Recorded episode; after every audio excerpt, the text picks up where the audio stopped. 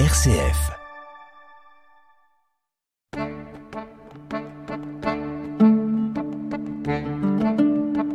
Cogiteo avec le père Jacques Versinger.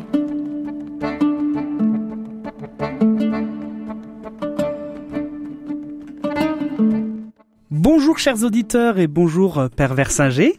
Bonjour si, bonjour chers auditeurs et auditrices. Vous êtes euh, dans Cogiteo et aujourd'hui dans l'émission on va parler des évangiles apocryphes. Mhm. Alors ben, première question euh, Père Versinger, qu'est-ce qu'un évangile ou qu'est-ce qu'un écrit apocryphe? C'est quelque chose qui n'est pas retenu comme canonique. Alors, du coup, c'est-à-dire que je ne peux pas expliquer ce qu'est un évangile apocryphe si je n'explique pas ce que c'est qu'un évangile canonique. voilà. Voilà. C'est un binôme. C'est euh, et voilà. C'est le c'est pas le c'est la différence entre quelque chose qui est euh, je dirais normatif. Canonique veut dire normatif. hein. C'est-à-dire que les, les évangiles canoniques sont ceux qui sont reconnus comme étant lus officiellement, notamment lors des, lors des liturgies, hein, et, et, euh, il y en a quatre. Voilà. Donc, après, il peut y avoir euh, beaucoup d'autres écrits, mais euh, qu'on va mettre sous le genre littéraire évangile, parce que le euh, c'est un genre littéraire. Hein. C'est c'est comme euh, roman ou voilà ou euh, nouvelle, etc. Mais là, c'est une nouvelle, mais une bonne nouvelle.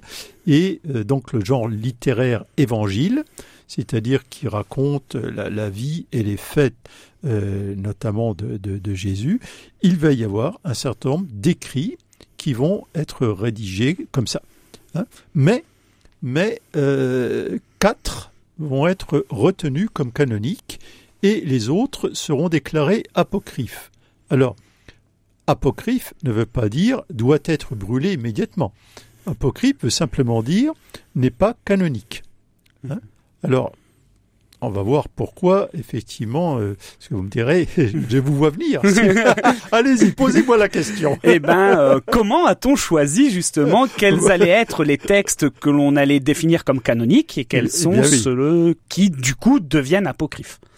Alors, en fait, euh, les évangiles canoniques euh, sont général, c'est-à-dire ce sont les textes les, plus anciens d'abord. C'est-à-dire que les évangiles canoniques euh, sont des textes qui ont été écrits.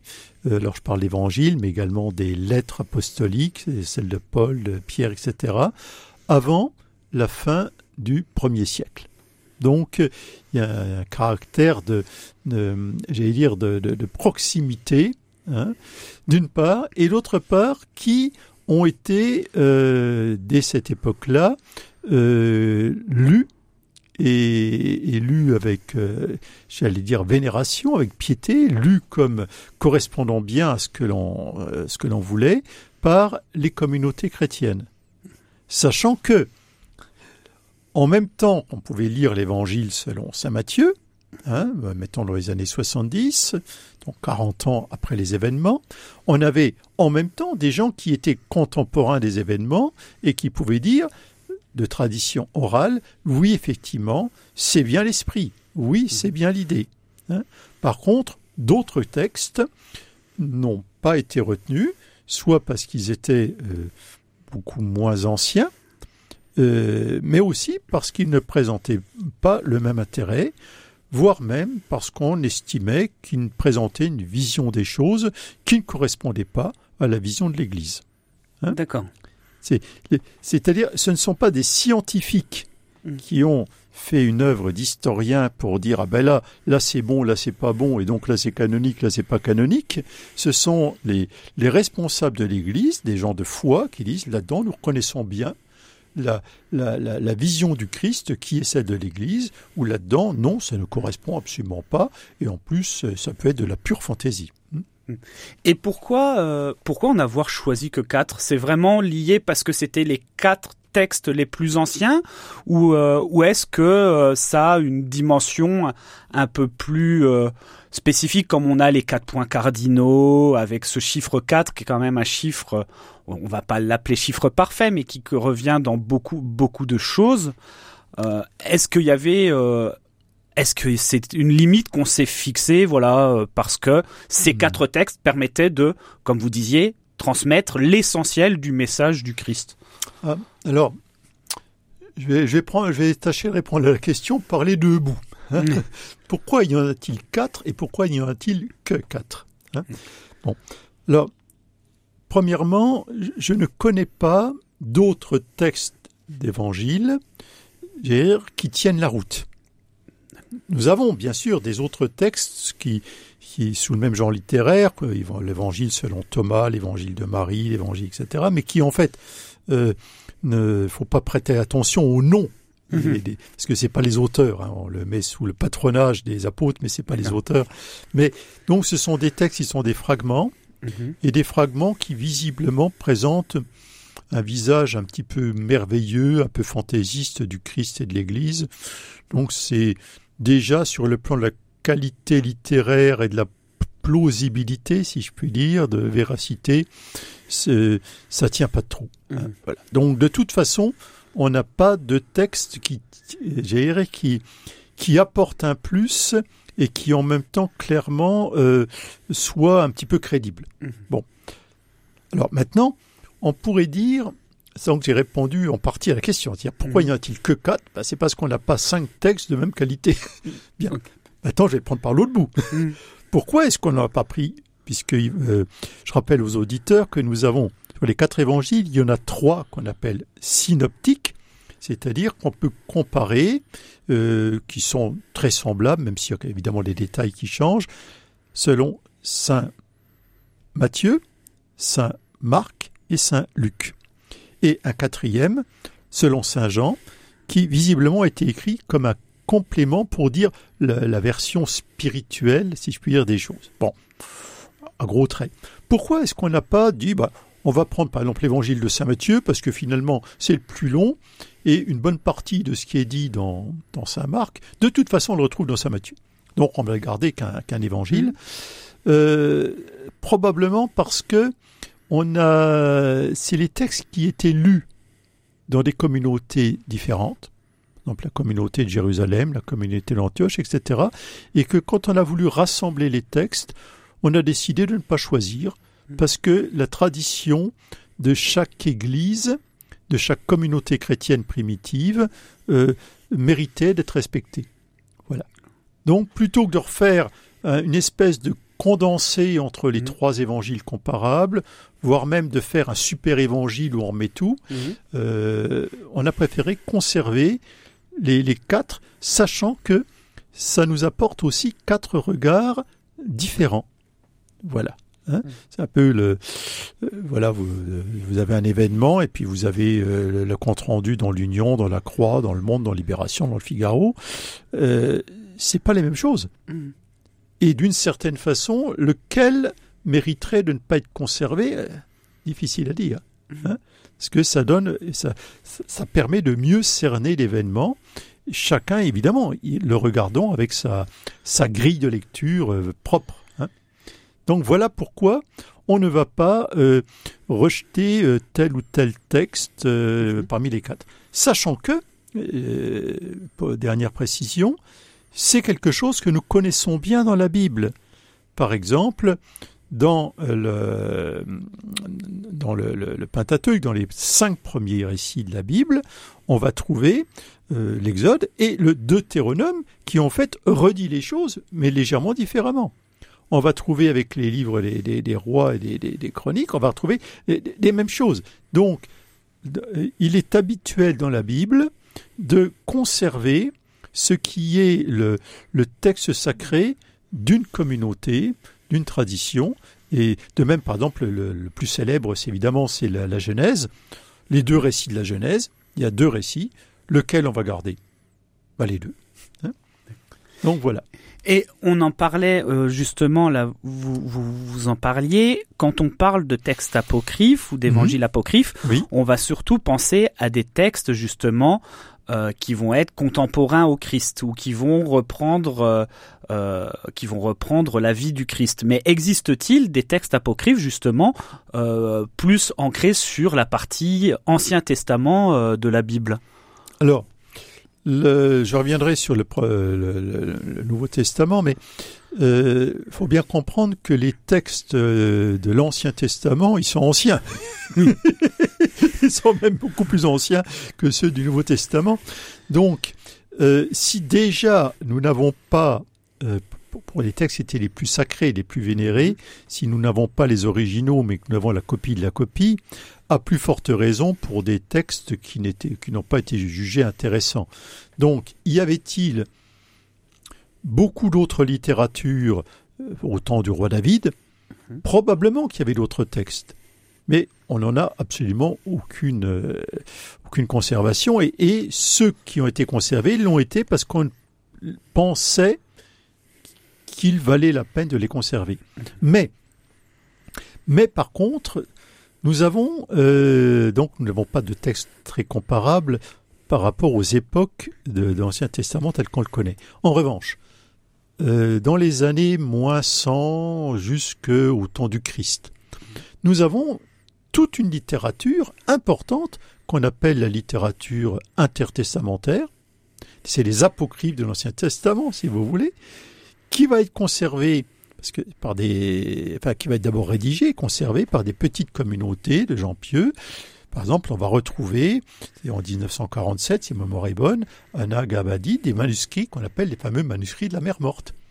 En partie, ce sont des manuscrits qui sont en fait les recopies de la Bible qu'on connaît, mhm. avec des variantes évidemment. Et il y a aussi des textes qui sont des textes originaux qui sont propres à cette communauté, mais qu'on a retrouvé. Donc ça veut dire qu'il y avait toute une littérature. Maintenant, si vous, euh, si, vous allez en librairie, euh, vous allez par exemple voir dans la collection de la Pléiade. Alors je dis la Pléiade, c'est une collection qui est de, textes qu'on trouve pas tout partout. Les livres sont parfois un peu chers. En fait, quand on voit ce que c'est, c'est pas si cher que ça comparativement.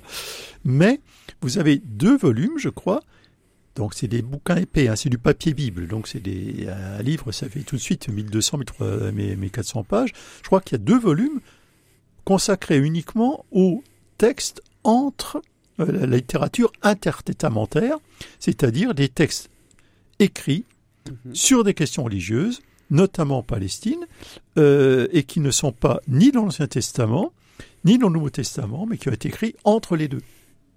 Donc, quand je dis entre les deux, c'est y compris du temps de Jésus, puisque mhm. euh, le Nouveau Testament n'a commencé à être écrit que vers les années 50. Euh, hein. Donc, énormément de littérature. Et, toujours dans la même collection de la Pléiade, vous avez euh, d'autres livres qu'on appelle les apocryphes là, mhm. du Nouveau Testament, etc. Donc, on s'aperçoit que ça fait en volume une littérature qui est bien supérieure à l'épaisseur de la Bible. Donc la euh, Bible est bien un choix. Cogiteo avec le père Jacques Versinger. Et du coup, pour les auditeurs qui aimeraient euh, justement euh, s'intéresser et lire ces, ces textes, est-ce qu'il y a une clé de lecture à avoir ou une manière de les appréhender? Alors, il y a déjà les clés de lecture à ne pas avoir. Hmm. faut pas s'imaginer qu'on va trouver là enfin la vérité que l'Église nous avait cachée. Soyons hmm. clairs, on ne va pas trouver ce, qui a été des fantasmes cinématographiques. Oui, on a euh, parfaitement le droit. Alors, si c'est pour faire vendre un film, euh, il n'y a pas de problème. pour, pour, faire vendre une BD sur le dernier secret des Templiers, il n'y a pas de problème. Maintenant, si c'est pour euh, avoir une démarche un petit peu, même pas religieuse, mais un petit peu rigoureuse au sens hmm. scientifique, au sens scientifique du terme, Là, c'est autre chose, c'est-à-dire qu'on ne, il ne faut pas imaginer, enfin, on est dans le fantasme après, effectivement, de, de, se dire ah mais il y a des trucs secrets qu'on a planqués, on, on voit pas pourquoi, euh, pourquoi on planquerait euh, les, les, choses. Enfin, on peut, on peut tout imaginer, évidemment, mais le le, le, le, le, plus sérieux est de penser que même si des traditions orales déformés ou pas, ont évoqué telle ou telle parole du Christ qui n'est effectivement pas dans les évangiles euh, mmh. officiels. La question est de savoir pourquoi on ne l'a pas conservé, d'une part, d'autre part, quelle est la déformation possible, et surtout, dans quel contexte elle peut être comprise. Mmh. Hein. Alors, on va avoir des, des, des, textes qui vont être écrits donc tardivement, généralement pas en Palestine, souvent en Syrie par exemple. Et euh, quelle est la clé de lecture? Bien, ces textes-là, moi, m'intéressent. Il ne faut pas imaginer, parce que je, je, je, suis lecteur de la Bible, que je dis ça, ça ne m'intéresse pas. Ça m'intéresse, mais qu'est-ce qui m'intéresse dedans? C'est de voir quelles étaient les préoccupations, les centres d'intérêt, euh, les questions auxquelles on aurait bien aimé avoir une réponse de la communauté de cet endroit-là. C'est-à-dire que, par exemple, on, on, va nous raconter des histoires. Hein, euh, mais c'est des. Pourquoi est-ce qu'on nous raconte l'histoire? C'est pour essayer de nous dire quelque chose d'autre. Bon, par exemple, on est donc au deuxième siècle et se répand une, ce qu'on appellera nous une hérésie. Les gens qui sont dedans, c'est pas une hérésie, mais qui disent oui, mais Jésus n'était pas n'était pas vraiment Dieu. C'était un homme, euh, l'Esprit Saint était sur lui, mais en fait, euh, c'était un homme comme les autres. Bon, très bien, enfin, pas très bien justement. Certains disent, mais ça ne va pas du tout.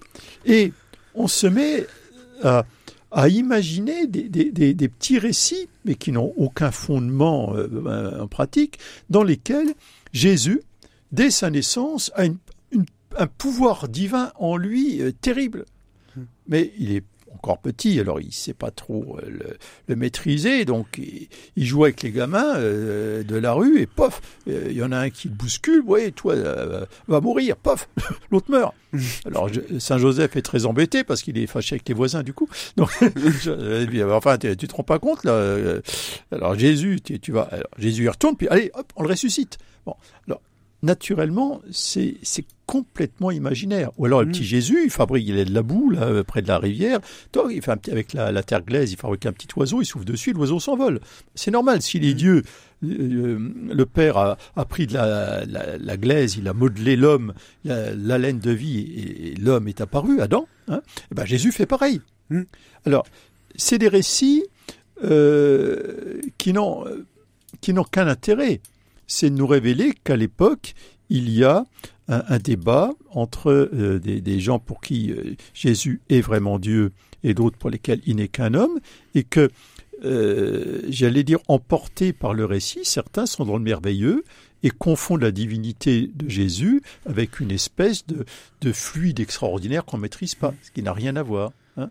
En fait, les uns comme les autres étaient totalement hérétiques par rapport à, à notre conception du Christ, mais je vous ai raconté ça, ça c'est dans le, le proto-évangile de Jacques. Alors, Jacques n'a jamais écrit ce proto-évangile, bien sûr, mmh. on lui prête, et c'est une manière de, donc, de, de, de, d'exprimer des convictions religieuses, quelquefois complètement décalées. Hein. Mmh. Donc, est-ce que ça nous apprend quelque chose sur le petit Jésus? Non. Est-ce que ça nous apprend quelque chose sur les débats euh, qui traversent euh, telle ou telle contrée à telle et telle époque? Mmh. Oui. Voilà un petit peu l'histoire. Mmh. Hein. ok. Et euh, alors, en vous écoutant et quand vous disiez tout à l'heure que les, les textes euh, euh, canoniques ont été choisis par rapport à des communautés qui avaient euh, l'habitude de les lire, de les entendre, mmh. je me pose une question par rapport à catholiques, orthodoxes, protestants par rapport à, à, nos, à, ces trois, à ces trois branches du christianisme, est-ce qu'il y a des textes qui sont pour nous apocryphes qui euh, peuvent être pris dans, dans les autres, pour nous catholiques qui sont apocryphes, qui peuvent être pris euh, par nos frères protestants ou nos frères orthodoxes comme des textes euh, plutôt canons? Est-ce est-ce qu'il y a des exemples? Est-ce que ça existe Alors non, enfin euh, oui, oui, mais pas dans ce sens-là. C'est-à-dire que euh, les comment la Bible, la Bible que, que, que vous avez en main habituellement, mm -hmm. la Bible catholique, euh, c'est une Bible qui correspond à l'Ancien Testament euh, que les disciples de Jésus pouvaient avoir en main, un Ancien Testament en grec. Et euh, si vous voulez, à un moment donné, ceux qui écrivaient, les, les écrivains sacrés, ont arrêté d'écrire en hébreu notamment parce qu'ils étaient dans des communautés qui n'étaient plus en, Israël, mais dans, le bassin méditerranéen. Et donc, euh, les derniers textes que nous, nous avons dans la Bible, la Bible, la Bible juive grecque, ont été écrits en grec. Et ceux qui étaient en hébreu ont été traduits en hébreu, en, grec. Bien. Donc, au temps de Jésus, on dispose d'une Bible dont 80% correspond à un original hébreu et dont 20% euh, et c'est un original en grec. Il n'y a, jamais eu, ça n'a jamais été écrit en hébreu. Et euh, quand euh, on a, au, temps de la réforme, si vous voulez, les, les communautés euh, de, de, réformés avec Luther, Calvin, ont considéré que les textes qui étaient les plus anciens, donc qui avaient été écrits au départ en hébreu, étaient les plus valables. Ils n'ont pas dit que les autres ne valaient rien, mais que les plus sûrs, c'était ceux qui étaient en hébreu. Et donc, dans une Bible protestante, euh, au départ, vous avez les, écrits, euh, évidemment c'est traduit en français, qui étaient d'abord en, hébreu, et puis à la fin, on met ceux qui étaient en grec, qu'on appellera les apocryphes de l'Ancien Testament, mhm. ou les deutérocanoniques deutérocanonique ou apocryphe, c'est la même chose. Bon, pour l'Ancien Testament. Et par exemple, on va mettre dedans le livre de, le livre de la sagesse, euh, bon, euh, les livres des Maccabées, etc. Bon, ça, c'est la différence. Mais ensuite, quand on s'est mis à diffuser la Bible très largement, les communautés protestantes, par souci d'économie, souvent, ont dit, bah, puisque ces livres-là sont moins importants que les autres, on va pas les mettre. Mais je ne sers pas pas grand-chose, donc ça fera une Bible moins lourde. Donc ils ont une Bible light. Exactement. Maintenant, euh, dans les Bibles protestantes actuelles, les Bibles de la Fédération protestante de France, mhm. etc., généralement, ils remettent maintenant, parce qu'ils se sont rendus compte que ces, ces textes-là, les fameux deux canoniques, étaient bien intéressants pour mieux comprendre le, le, monde du Nouveau Testament, parce que ce sont les plus proches du Nouveau Testament. Donc, en fait, ces textes, ils sont, euh, ils sont récents, mais c'est ça qui les rend intéressants. Donc on va mhm. les rajouter. Alors, les orthodoxes, eux, bah, l'orthodoxie, euh, c'est le grec, hein, donc, euh, donc eux, évidemment, ces textes-là, ils les ont toujours gardés, mais ils doivent rajouter, quelquefois, dans certaines Bibles orthodoxes, on va trouver les Odes de Salomon, où on va trouver le psaume 151, mhm. où on va l'épître, ça va me revenir. Bon, en tout cas, il y a les, retenez simplement que les communautés protestantes ont quelquefois quelques textes en moins euh, dans l'Ancien Testament, hein, mhm. et que les communautés orthodoxes ont quelquefois quelques textes en plus que nous. Voilà, pas beaucoup. Hein. Donc, ça veut bien dire que chaque communauté euh, se constitue un petit peu sa Bible, c'est-à-dire ses écrits sacrés. Et c'est ce qui s'est passé depuis toujours. Alors, je, je vois que l'émission approche à sa fin. Euh, pour terminer, est-ce que euh, bah, la porte, elle est définitivement fermée concernant une possible évolution euh, justement sur le choix des tests, textes canons, ou est-ce que un jour, comme euh, vous disiez, euh, les protestants ont jugé qu'il y avait un intérêt à réintégrer certains textes dans la dans leur Bible parce qu'ils avaient il y avait un intérêt historique pour comprendre un contexte mm. historique, est-ce que ça pourrait est-ce que il pourrait y avoir des ajouts de textes dans notre Bible catholique? Non. Euh, clairement non. Le, canon est clos depuis la fin du premier siècle et euh, tout, ce qu'on rajoute, en fait, ce sont des, des, actualisations, des commentaires, etc. C'est-à-dire que le, bah, les, écrits des théologiens, euh, le, catéchisme de l'Église catholique, etc., sont d'une certaine façon l'actualisation du, canon aujourd'hui. Mm-hmm. Hein. ils ont un statut canonique c'est-à-dire que le, le, le, droit, euh, le droit canon ou le catéchisme de l'Église catholique ne sont pas des écrits euh, comme d'autres, ils, mhm. sont de règles, mais ils peuvent être modifiés. Parce que c'est l'Église qui les a produits et qui les modifie. En revanche, la, Bible, mhm. là, il y a une dimension canonique et sacrée qui font que on ne va pas rajouter un cinquième évangile. D'accord. voilà. Si on rajoutait un cinquième évangile, on le rajouterait à la fin Mhm. comme texte, parce qu'on aurait retrouvé un truc très très Mhm. intéressant, on ne sait pas pourquoi, en, disant, ben voilà, ce n'est pas canonique, mais ça peut permettre de comprendre telle ou telle expression de tel ou tel évangile. Oui, comme on a des bibles avec euh, des, des versions augmentées, avec des commentaires, des choses comme ça, Tout- ça pourrait être, ça pourrait être dans ce contexte-là Tout- qu'on. tout, tout à fait. hein. Mais le- la, la- la nature de ces, ces écrits sont sacrés et sont clos. De même que si on retrouvait un autre récit de la Genèse, on le, on le rajouterait pas dans la Genèse. Quoi. D'accord. Voilà. Eh ben, Père Versinger, merci beaucoup pour ces lumières euh, sur euh, ces évangiles apocryphes. Bonne, euh, bonne fin de journée à vous. Eh bien, Et- merci. Et merci de nous avoir écoutés dans Cogiteo. Merci. Au revoir, chers auditeurs et auditrices. Au revoir, Steve. Au revoir, chers auditeurs et auditrices.